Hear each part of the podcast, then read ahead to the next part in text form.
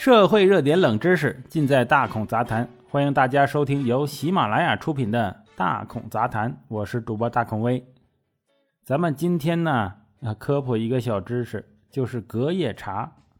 很多人觉得隔夜茶不能喝，哎，有很多的问题。那大孔呢，就特地查了一下资料，哎，来看一看这个隔夜茶呀，到底是不是一个问题？曾经有很多人做过这个试验。呃，但是这个隔夜茶的定义本身就很麻烦。你说前一天晚上泡的，到第二天晚上啊，一定是隔夜茶吧？那放到第二天早上算不算隔夜茶呢？刚泡完没多久就过了十二点啊，凌晨十二点，那还是不是隔夜茶呀？就像每个读者心中都有一个不同的哈姆雷特一样，每个人心中啊啊也有一个隔夜茶。我们无法对“隔夜”这个词儿做出一个准确的定义，只好把时间呢隔得最长，哎，也就是第一种情况，哎，前一天晚上到后一天晚上，这总算是隔夜茶了吧？如果这种情况的茶都没问题，那大家可以放心的喝其他种隔夜茶了。那隔夜茶到底能不能喝呢？网上关于隔夜茶不能喝的理由有很多。有的人说呀，这个细菌多，喝了会拉肚子；有的人说会滋长大量的亚硝酸盐，长期喝会致癌；还有人说这茶隔夜了以后，里面的重要的营养成分之一就是茶多酚会被氧化分解，这样一来喝隔夜茶还不如喝白开水。这些说法到底对不对呢？有人就做了这个实验了，把这个隔夜茶的。菌落总数啊，亚硝酸盐和硝酸盐含量，还有茶多酚啊，通通测一遍。考虑到喝茶口味的不同，选择了三种比较典型的茶叶。他们找出了三种茶叶作为对比：绿茶用了龙井茶，红茶用了祁门红茶，还有这个乌龙茶用的是安溪的铁观音。泡了之后呢，还把这个茶呀都喝了一口。哎，因为很多人说。喝了之后污染了茶叶，呃，放过夜不好，然后就把这个茶放了二十四小时，二十四小时之后把它送到实验室来检查它各项的指标。首先就是它卫不卫生，为了检验这个隔夜茶的卫生情况如何，分别检测了三个隔夜茶样本的菌落总数。检测结果啊，是所有的隔夜茶的菌落总数都小于。十 CFU 每毫升，这是什么概念呢？在二零零六年的生活用水标准里面，对生活饮水菌落总数的限制要求小于一百 CFU 每毫升。哎，这是一个国家标准。那隔夜茶的菌落总数呢，远低于这个限量标准。这样来看，无论是隔夜的红茶、绿茶还是乌龙茶，卫生情况都不错。担心的小伙伴啊，可以放心了。那隔夜茶的茶多酚会减少吗？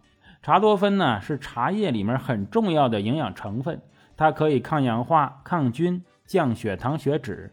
大家说各种饮茶的好处，最大的功臣呢，就是茶里的茶多酚。在三种茶中，绿茶中的茶多酚是含量最多的。如果茶水放久了，会让茶多酚分解，那绿茶的表现应该最明显。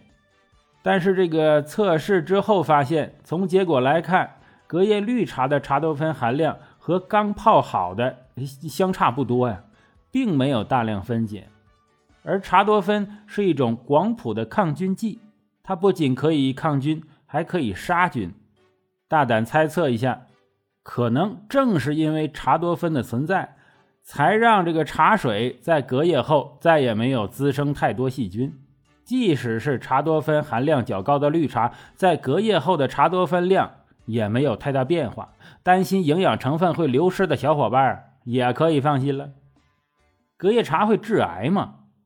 致癌主要和茶水中的硝酸盐和亚硝酸盐含量有关。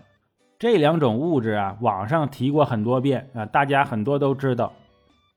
他们是被国际癌症研究机构评定的二 A 类致癌物，也就是很可能致癌。如果隔夜茶中的亚硝酸盐和硝酸盐真的会增加，那可万万喝不得呀！在测试了三款茶叶在隔夜前后的硝酸盐、亚硝酸盐变化之后，结果让大家非常的意外。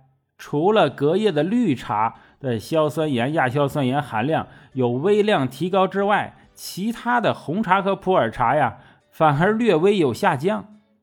就算是喝十杯亚硝酸盐含量最高的隔夜绿茶，摄入的量也不及一盘隔夜炒青菜。所以呀，与其担心隔夜茶会致癌，不如少吃点熏肉啊、腊肉啊，少吃常温放过的隔夜蔬菜。根据这个测评的结果呀，完全可以放心喝隔夜茶。